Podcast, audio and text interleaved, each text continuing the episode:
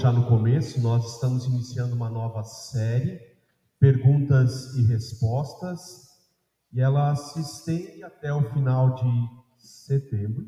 Falhou o microfone, foi impressão minha. É, ela se estende até o final de setembro, então serão cinco semanas dentro desse assunto. E por que essa ideia de perguntas e respostas? Por uma razão muito simples. A gente tem visto que que as pessoas não perguntam mais umas para as outras a respeito das coisas que elas têm dúvida. A gente, antigamente, quando precisava aprender alguma coisa, a gente consultava alguém que dominava esse conhecimento. A gente precisava fazer um prato novo na cozinha para almoço, uma sobremesa, a gente perguntava para alguém que a gente sabia que tinha feito algo que a gente comeu e gostou e, e tentava aprender dessa pessoa. É verdade, tinha livros de receita, tinha outras coisas também as dúvidas que iam surgindo na nossa vida, como a gente lida com os filhos diante de uma situação, de um problema, ou até mesmo como educar os filhos. A gente procurava alguém que a gente reconhecia os filhos como crianças, como adolescentes educados. Nossa cultura agora tem mudado um pouco, talvez não seja ainda a realidade de vocês, mas hoje, quando a gente tem uma questão, a gente pergunta para o Google. E tem até uma expressão surgindo, né, ou já presente, dá um Google, quando a gente tem alguma dúvida. É, quer aprender a, a montar um liquidificador, a trocar uma peça do liquidificador que estragou em casa? Vai no Google que você vai achar é, uma explicação por escrito, um vídeo e às vezes funciona, mas o problema é que se você não tem habilidade para fazer aquilo, não adianta você ter informação. É, uma outra coisa dessas perguntas, elas, elas tratam o assunto de uma maneira um pouco mais genérica, sem considerar, então, a minha aptidão para determinadas coisas, nem o contexto onde eu vivo, se é fácil eu acessar determinada é, micropeça daquela coisa que eu quero fazer funcionar e assim vai. As perguntas elas existem e, e a gente tem percebido então que em vez de perguntar para pessoas e até mesmo para comunidade de fé ou para pastores ou líderes de uma comunidade se pergunta para o Google. Respostas vão ter lá. É, alguém respondeu, tem uma pergunta padrão pré-programada.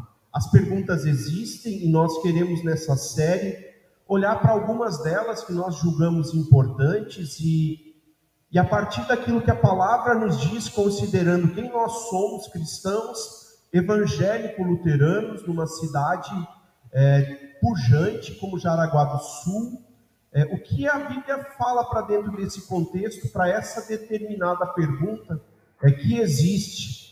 Se alguém tiver alguma sugestão de pergunta ainda, manda para a gente aí pelo WhatsApp da secretaria ou se você tem o meu contato ou do Rafa, dentro do possível, talvez seja uma pergunta que pode aparecer nas próximas é, quatro semanas como resposta.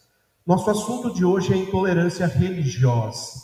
De uma maneira muito especial, porque uma das coisas mais buscadas nos últimos dias, talvez não exatamente últimos dias, mas de alguns dias para cá, foi essa relação de religião e Afeganistão.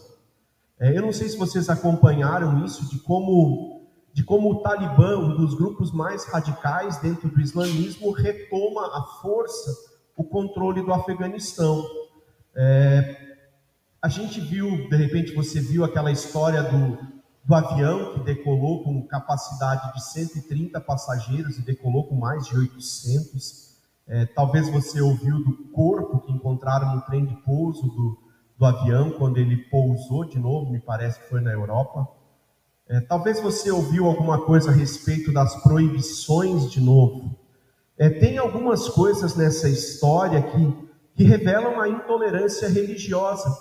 Agora, a gente tem que lembrar que nós estamos olhando com os nossos olhos para a história do Afeganistão. Esse é um primeiro movimento. Nós, como cristãos, olhamos para lá e enxergamos uma coisa é, não é de hoje, não é com o Talibã que o Afeganistão se torna muçulmano. Ele era um Estado muçulmano.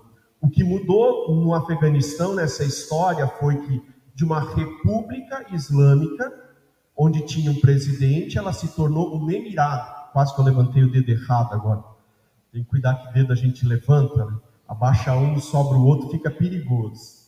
A única coisa que mudou foi que de uma república islâmica, ela se tornou um emirado islâmico.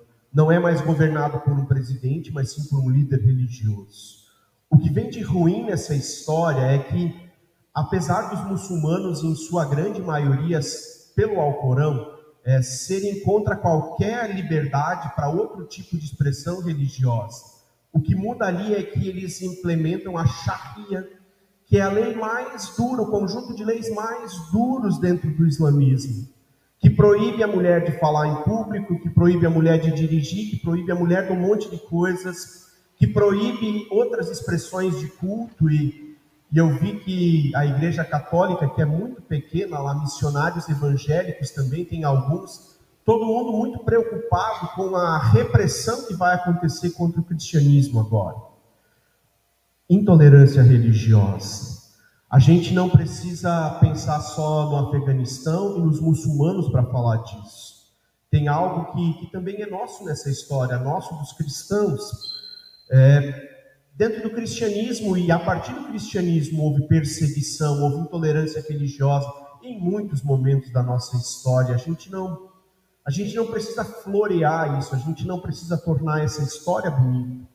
A gente pode lembrar, por exemplo, das cruzadas, século XI, onde agora os cristãos implementaram guerra contra os muçulmanos que tinham tomado Jerusalém.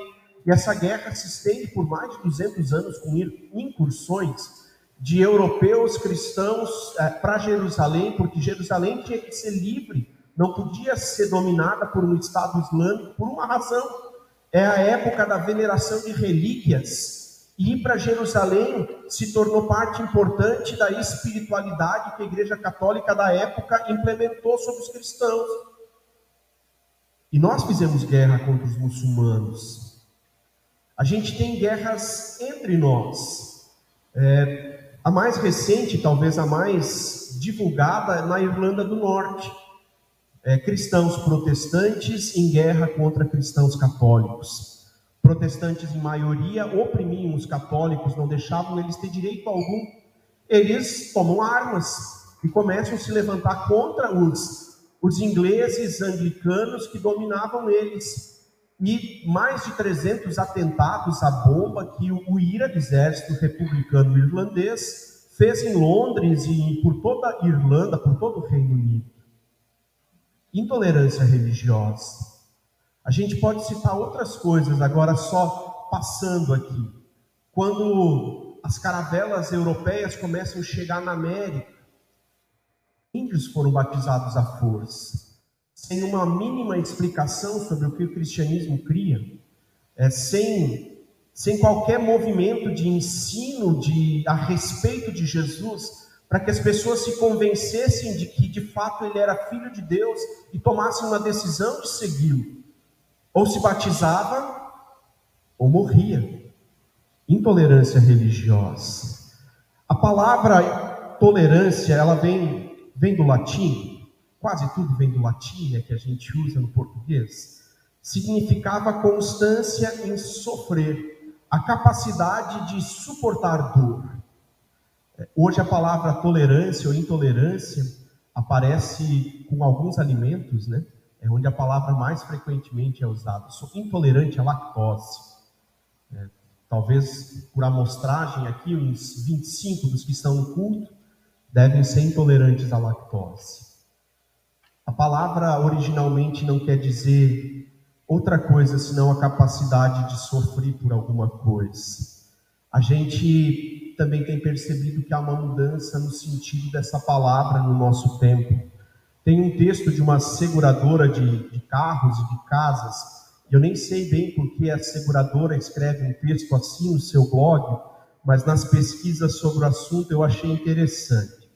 Eles começam com uma definição que, que a gente poderia assinar embaixo. Eles dizem, é, uma das definições de tolerância é tendência a admitir outros modos de pensar, de agir, de sentir, que diferem de um indivíduo ou de um grupo, determinado grupo. Tolerância não é fraqueza. Ninguém precisa abrir mão dos seus próprios princípios para tolerar, muito menos concordar absolutamente com o outro. Tolerar, tolerar não significa ter que relativizar a sua própria opinião. Concordamos com isso. Essa era a definição de tolerar que, que até pouco tempo atrás era tido como padrão. Tolerar é a gente saber que o outro pensa diferente e não quer dizer que eu tenho que abrir mão do que eu penso, mas nós podemos conversar a respeito disso. E agora não é uma ideia que se aplica apenas para o campo das religiões, é para o campo da fé. Parece que a gente perdeu a capacidade de conversar com quem pensa diferente da gente. E de ambos os lados, e talvez tenha uns quatro ou cinco lados hoje, e vem com pressão, é, querendo mudar a nossa cabeça pela argumentação, e nunca na história da humanidade isso foi assim. Ou foi? A gente precisa ser convencido das coisas que a gente é, faz, a gente precisa ser convencido de que algo que a gente faz deve ser repensado. É, é pela argumentação que a gente vai fazendo isso, de pequenas experimentações, mas nenhum de nós muda de opinião, ou pelo menos eu acho, simplesmente porque uma ideia foi jogada no ar e alguém com muita, é, com muita audácia, com, é, com argumentação forte disse: é isso. Tem coisas na nossa vida que levam anos para serem mudadas. Ninguém precisa abrir mão dos seus próprios princípios para tolerar. D.A. Carson, Donald Carson, é um biblista canadense, especialista em Novo Testamento, tem um livro que agora tem em português, eu nem sei de quando é o livro em inglês, Intolerância da Tolerância.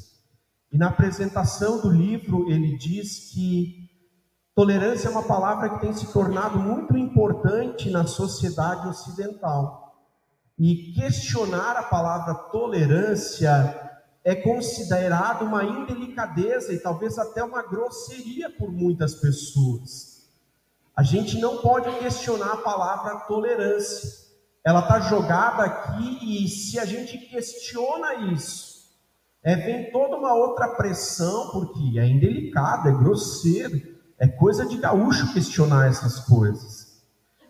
Ele explica que na ótica dele, no livro dele, é, o conceito que era esse que a gente falou anteriormente, de respeitar é, direitos e opiniões e crenças e pontos de vista de outros, tem se transformado agora em afirmar que todas as crenças, todos os pontos de vista são igualmente válidos e verdadeiros. Dá para perceber a sutileza de como isso muda?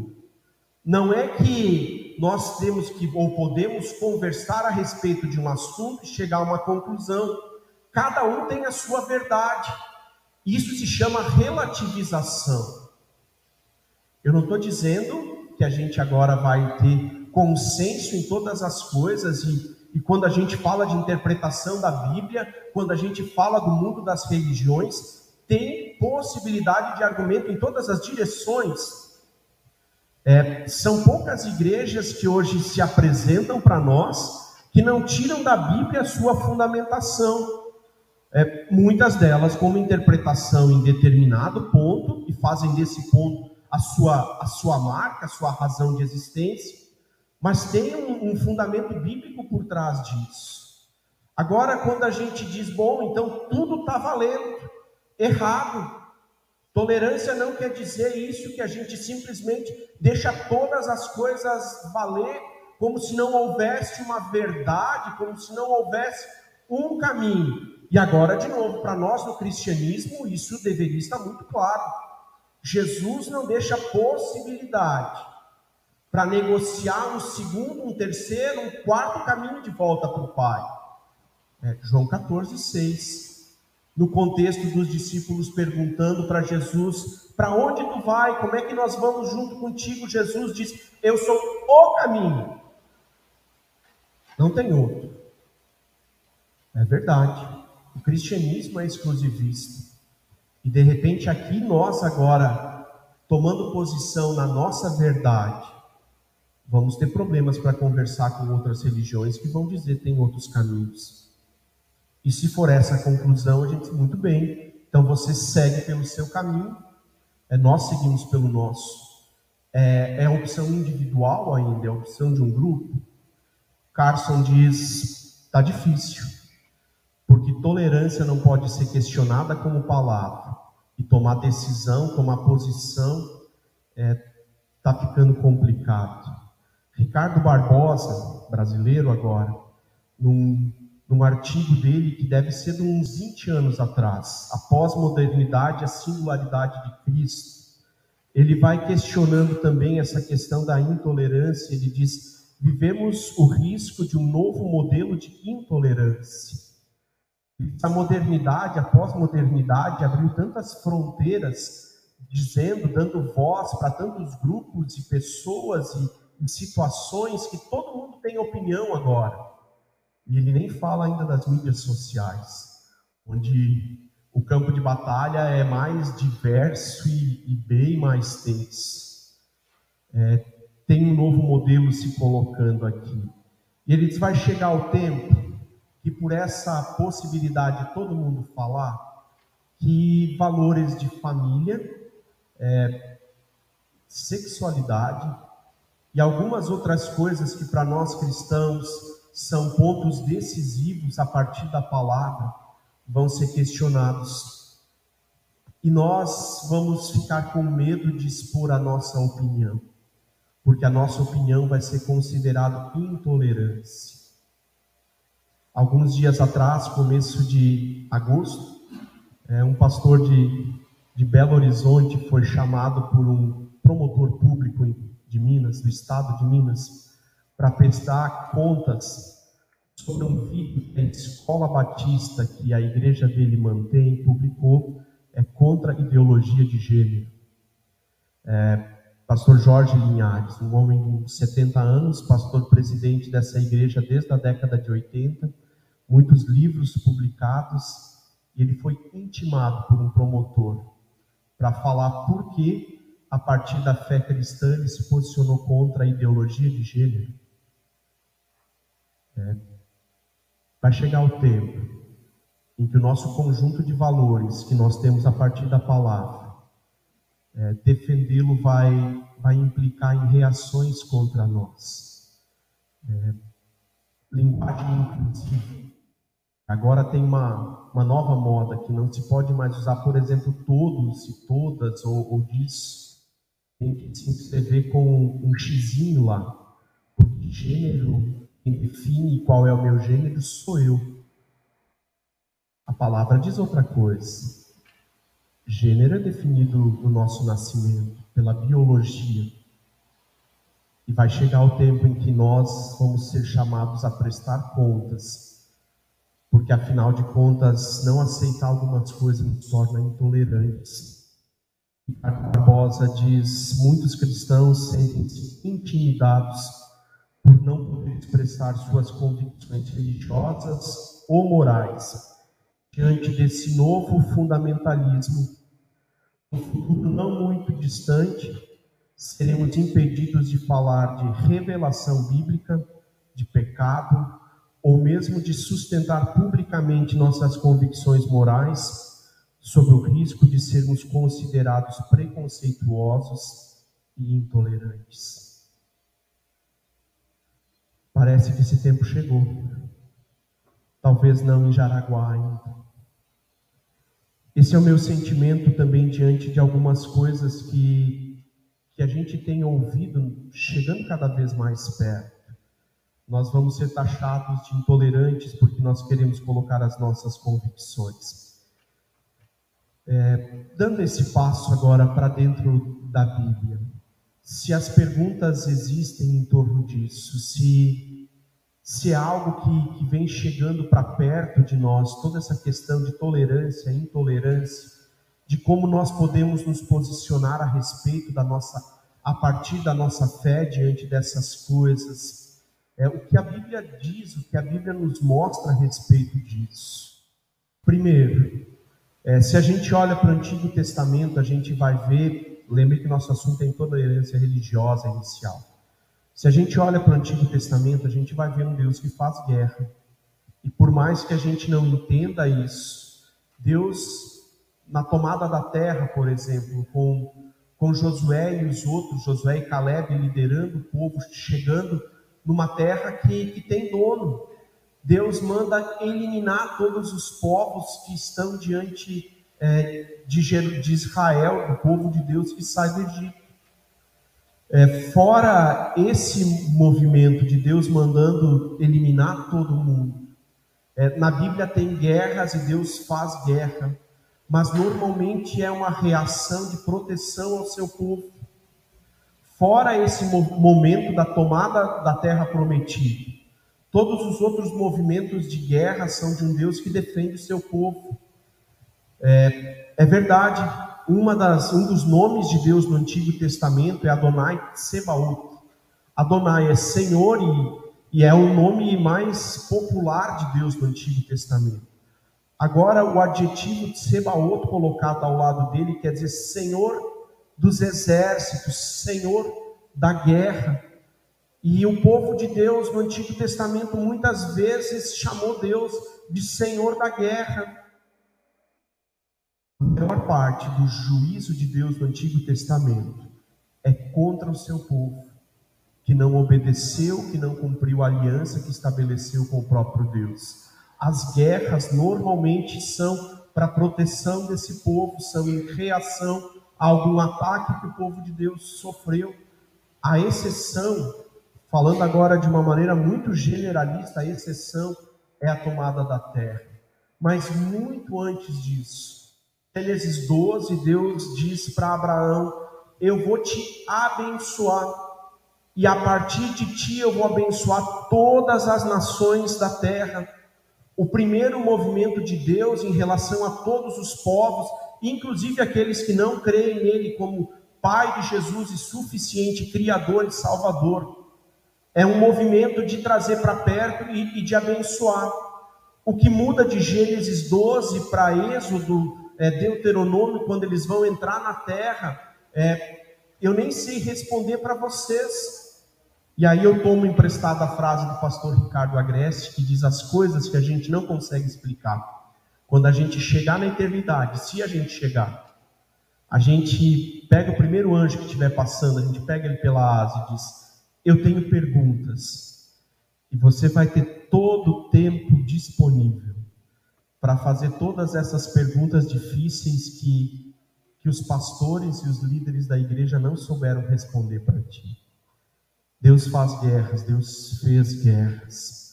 O Novo Testamento, por outro lado, agora apresenta Jesus que foi chamado para tomar o, o império, para tomar Jerusalém de volta a força pelo poder da espada, apresenta Jesus que não faz isso.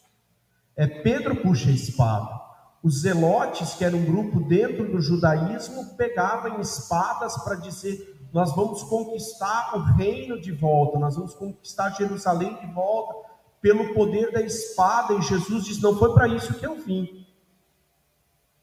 Não foi para isso que eu vim.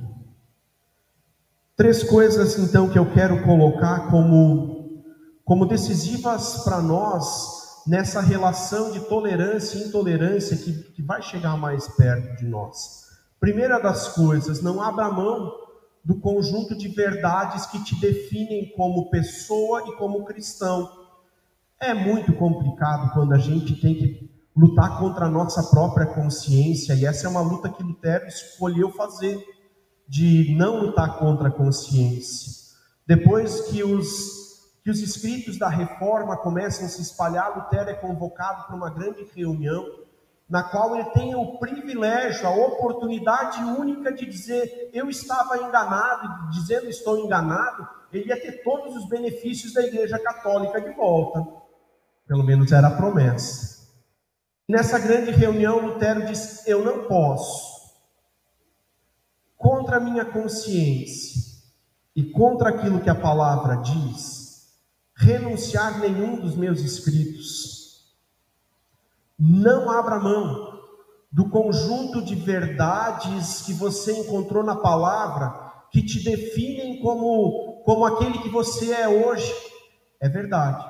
Talvez tenham coisas na tua vida, assim como tem na minha, que precisam constantemente estar em transformação, porque eu ainda não sou como, como o Pai quer. É dessas coisas, deixa Deus se trabalhando pela palavra. Mas aquilo que te é precioso, aquilo que você já já tomou posse, que já é seu, a partir do relacionamento com esse Deus, não abra mão disso. Você não vai conseguir viver nessa dicotomia, nessa separação entre algo que está na sua cabeça, na sua mente, no seu coração, daquilo que outros estão pedindo para você ser. Para o cristianismo, a verdade tem um nome. Texto que eu já citei de João 14,6, além de Jesus dizer que Ele é o caminho, ele diz: Eu sou a verdade. É, tem coisas que não dá para negociar. O texto que o Leonardo leu, de João 8, a verdade vem e liberta. Jesus é essa verdade no cristianismo ela tem nome. E a gente pode dar alguns passos adiante. Eu quero ainda ler 2 Timóteo com vocês. Timóteo foi discípulo do apóstolo Paulo e na primeira carta, Paulo diz: Te deixei em Éfeso. É, é um jovem que é colocado é, como líder da talvez a principal igreja é, do Novo Testamento. Paulo permanece por muito tempo lá e na ausência de Paulo ele diz: Timóteo é o líder que eu estou deixando, ele me representa aqui. E nas cartas, então, na primeira e na segunda, Paulo chega a dizer: é meu verdadeiro filho na fé. É um discípulo de Paulo que vai fazer exatamente como Paulo quer. E agora, na segunda carta, no capítulo 3, versículos é, 14 seguintes, diz assim: Você, porém, deve permanecer fiel àquilo que lhe foi ensinado alguma coisa nos foi ensinado a respeito da fé cristã. Sabe o que é a verdade, pois conhece aqueles de quem a aprendeu. Desde a infância lhe foram ensinadas as sagradas escrituras, que lhe deram sabedoria para a salvação que vem pela fé em Jesus Cristo. Toda a escritura é inspirada por Deus e útil para nos ensinar o que é verdadeiro e para nos fazer perceber o que não está em ordem na nossa vida. Ela nos corrige quando estamos errados e nos ensina a fazer o que é certo. Deus a usa para preparar e capacitar o seu povo para toda boa obra. Permanece naquilo que você aprendeu. A gente, folhando um pouquinho antes, vai ver que Timóteo aprende isso da sua avó, da sua mãe, além do próprio Paulo. A questão no capítulo 1 é: não, não te deixa seduzir por discussões que, que não levam a nada. Não deixa alguém dizer porque você é muito jovem, você não pode dar a sua opinião de maneira muito clara. E agora ele diz: não abre mão. Não abre mão daquilo que você aprendeu, das sagradas escrituras que foram ensinadas para você. Não posso e não quero abrir mão daquilo que eu tenho conhecido na palavra, daquilo que eu tenho descoberto em Deus, desde o dia lá atrás da minha adolescência, quando eu conheci o que Jesus fez na cruz por mim e decidi segui-lo.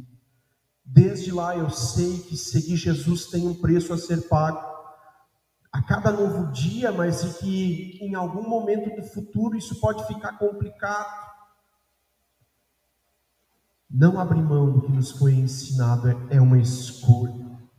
Segunda coisa que, que nós precisamos saber a respeito de intolerância religiosa. Se tolerar é, é admitir que o outro pense diferente, sem abrir é, mão do que nós pensamos, como nós como nós fazemos missão, e essa é a tarefa que, que Jesus deu aos seus discípulos. Jesus deu a tarefa deles fazerem outros discípulos e fazerem outros discípulos. Como isso acontece se, se cada um tem direito à sua opinião agora? De novo, nós precisamos olhar para a palavra. É, os discípulos no livro de Atos foram anunciando o que Jesus fez. E é só isso que a gente pode fazer. Todo o resto não, não é obra nossa. Não somos nós que convencemos, não é a nossa eloquência, não é um formato de um programa que vai fazer alguém tomar uma decisão por Jesus. É a nossa vida. E depois da nossa vida, algumas das nossas palavras. 1 Pedro 3,15 diz: Estejam sempre prontos a responder a respeito da esperança que há em vocês. A gente não está a passeio aqui, ainda que a gente precise reconhecer os direitos de cada um ter a sua religião, ainda que a gente tenha que agir com respeito em relação a isso.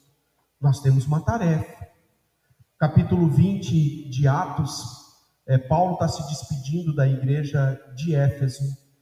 Provavelmente, nesse momento em que ele sai e Timóteo assume essa igreja, e ele vai falando a respeito das coisas que eles viveram, a partir do capítulo 13, e lá pelo versículo 20 ou 22, agora eu não lembro certo, Paulo diz: Anunciei para vocês tudo aquilo que vocês precisavam ouvir. É, a nossa fé nos faz dizer tudo aquilo que é necessário dizer. O que o outro vai fazer com isso, o que o Espírito Santo vai fazer com isso na vida do outro, é, não sou eu que controlo, não é você. Nós não fomos chamados para outra coisa senão a dizer no que nós cremos, a dizer o que as pessoas precisam ouvir, não o que elas querem. Paulo continua depois de dizer: diz, falei o que vocês precisavam ouvir. Ele disse: falei tanto a judeus quanto a gregos que eles precisavam se arrepender e se converterem a Deus. É, judeus já são um sistema religioso diferente dos cristãos. Não aceitam Jesus, não aceitam o Salvador. Para esses, Paulo disse: Jesus é o Salvador. Os gregos, por outro lado, é uma cultura politeísta e, e tem a, a polícia ao seu lado, porque qualquer outro Deus que fosse apresentado, isso a gente vai ver que Paulo é preso por isso no final de tudo. Qualquer outro Deus que fosse apresentado sem autorização do Império Romano era crime. E Paulo continua falando a respeito de Jesus para esses que são politeístas. Agora tem um detalhe nisso aquilo que nós cremos precisa ser apresentado com amor. No Alfa, quando a gente faz o treinamento da equipe, tem uma orientação sobre as discussões. O Alfa é voltado para um público que não é de igreja, não tem linguagem de igreja. E é muito fácil pessoas que não estão na igreja é, fazerem do seu conjunto de, de, de regras de religião uma coisa muito enrolada pega uma coisa aqui, pega uma coisa lá e vai vivendo a partir disso. E agora, quando chegam no alfa, onde eles podem perguntar e falar, de repente sai uma opinião muito estranha ao cristianismo. E a orientação no treinamento é: não discuta esse assunto. Porque é muito fácil ganhar uma discussão e perder a pessoa. Se a pessoa permanecer no curso, se a pessoa permanecer na igreja, se a pessoa permanecer num pequeno grupo, depois do alfa, em algum momento da vida dela, esse conceito vai ser revisitado a partir da escritura que é útil para nos ensinar. Mas nesse momento a gente acolhe, estabelece relacionamento, e quando a gente agora, num tempo de intolerância, quer falar da nossa fé, é assim. A gente não discute, a gente convive e no tempo certo a nossa fé, aquilo que nós cremos, a razão da nossa esperança, como diz Pedro, precisa ser colocado de maneira clara. E depois disso, é com o Espírito Santo, não é com a gente. Tim Keller diz: tolerância não é sobre ter crenças, é sobre como as suas crenças te levam a tratar as pessoas que discordam de ti. Tolerância não é sobre ter crenças, é como as suas crenças te levam a tratar as pessoas que discordam de você. E eu estou ouvindo o sino agora e estou olhando para um relógio que está 10 minutos atrasado. Eu estou achando que eu tenho muito tempo ainda. Então, desculpa aí para o pessoal da rádio, que talvez a rádio corte, mas eu estou encerrando. Tolerância não é sobre ter crenças, é sobre como as suas crenças te levam a tratar as pessoas que discordam de você. E terminando, então, terceira coisa. Se nós não podemos abrir mão do conjunto de verdades que nos estabelece, se a gente tem que ter o amor como critério para anunciar isso de uma maneira efetiva, a terceira coisa é fazendo isso, você precisa estar disposto a sofrer consequências. E de novo a gente vai para Atos e o texto que o Leonardo também leu, Atos capítulo 4, diz que os discípulos vão anunciando e eles de novo são confrontados dizendo: "Parem de falar de Jesus". E Pedro diz: "Julguem vocês. É justo obedecer a homens ou obedecer a Deus. E eles continuam falando. Sequência do texto, quando eles são soltos, a igreja se reúne e eles têm um momento de oração e eles dizem assim: Senhor, concede-nos portas abertas para que a gente fale a respeito do que nós ouvimos e vimos que seja assim conosco. Que a gente, diante de tempos difíceis que vêm por aí, mantenha firme aquilo que nos constitui como cristãos evangélico-luteranos, tirado da palavra que nos foi ensinada, que nos é ensinada, que nos corrige, que nos exorta, que nos repreende, sempre de novo. Que a gente aprenda a falar do que nós cremos com ousadia e com amor e que a gente esteja preparado para alguma perseguição que pode vir. Amém?